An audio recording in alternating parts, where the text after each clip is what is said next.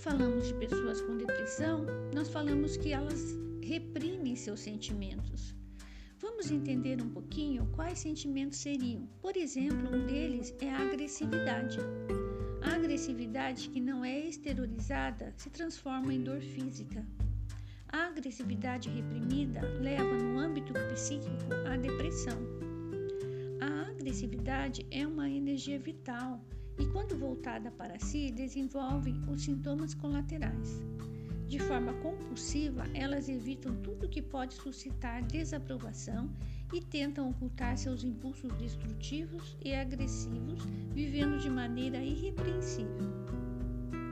O segundo sentimento que ela pode estar reprimindo é a responsabilidade.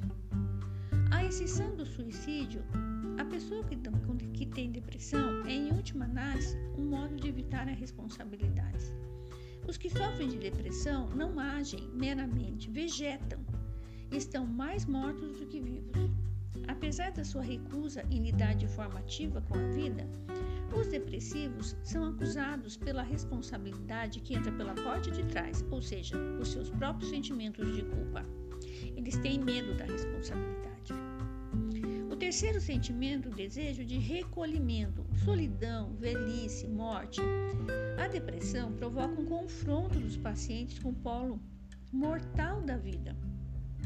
As pessoas que sofrem de depressão sofrem de tudo, são privadas do que é vivo: o movimento, a mudança, o companheirismo, a comunicação. Em sua vida é o polo oposto que se manifesta, ou seja, a apatia, a rigidez, a solidão, os pensamentos voltados para a morte. Esse aspecto mortal é a sombra do paciente, como se ele tivesse sem luz, sempre na penumbra. O conflito está no fato de as pessoas deprimidas terem tanto medo de viver como de morrer. A vida ativa traz consigo uma culpa e uma responsabilidade inevitáveis, e esses sentimentos que o deprimido faz questão de evitar, ou seja, fica em cima do muro. Aceitar responsabilidades é o mesmo que abandonar todas as projeções e aceitar a própria singularidade ou o fato de estar só. Nós somos só, nós nascemos sós e vamos morrer sós.